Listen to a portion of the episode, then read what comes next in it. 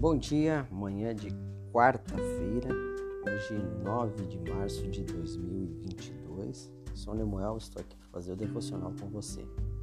Eu quero ler um versículo que está em Lucas capítulo 18, versículo 27, que diz assim: O que é impossível para os homens é possível para Deus. O que é impossível para os homens é possível para Deus.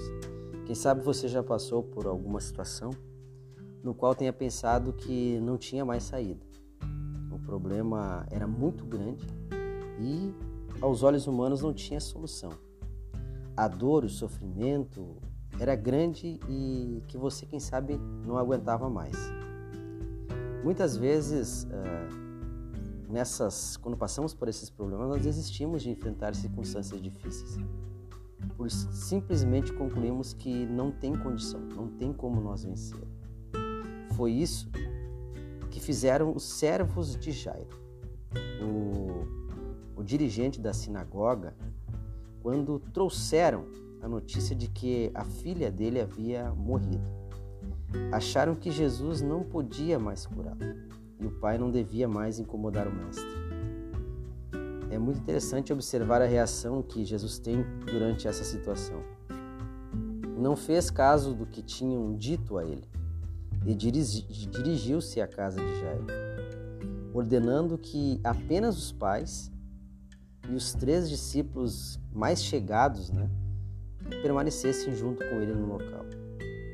Quando todos acreditavam que não havia mais nada que pudesse ser feito, e muitos chegaram, quem sabe, até rir de Jesus por ter dito que a criança não estava morta, aí que ele agiu.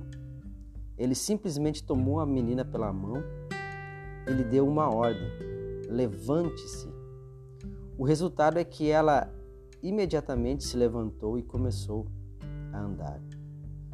O texto informa que todos ficaram atônitos, que poder é esse que o maior, que é maior do que a própria morte. Afinal, quem é este que pode simplesmente dar uma ordem e pessoas mortas se levantam? Este é Jesus, o Senhor soberano. Ele pode olhar para a nossa situação, até mesmo para aquelas que pensamos não terem mais saída, e dar uma simples ordem. Tudo se transforma radicalmente.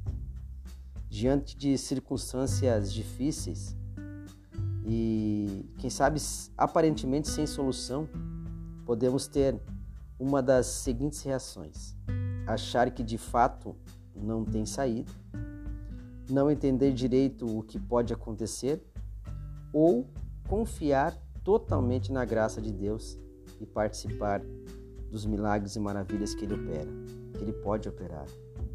Qual delas você tem posto em prática na sua vida? A nossa confiança em Deus não pode abranger apenas o que é possível aos nossos olhos, pois o poder divino vai muito além disso. Amém? Você crê? Vamos orar? Feche teus olhos aí. Deus querido, estamos nessa manhã na tua presença, agradecidos por mais esse dia, pela noite de descanso que tivemos. Agora, Senhor, pedimos que esteja conosco durante esse dia, nos guiando, nos guardando. Guia nossos passos, Pai querido, que nós venha ter, Senhor, a nossa confiança em Ti, para que nós venha desfrutar dos milagres, das maravilhas que o Senhor pode operar em nossa vida.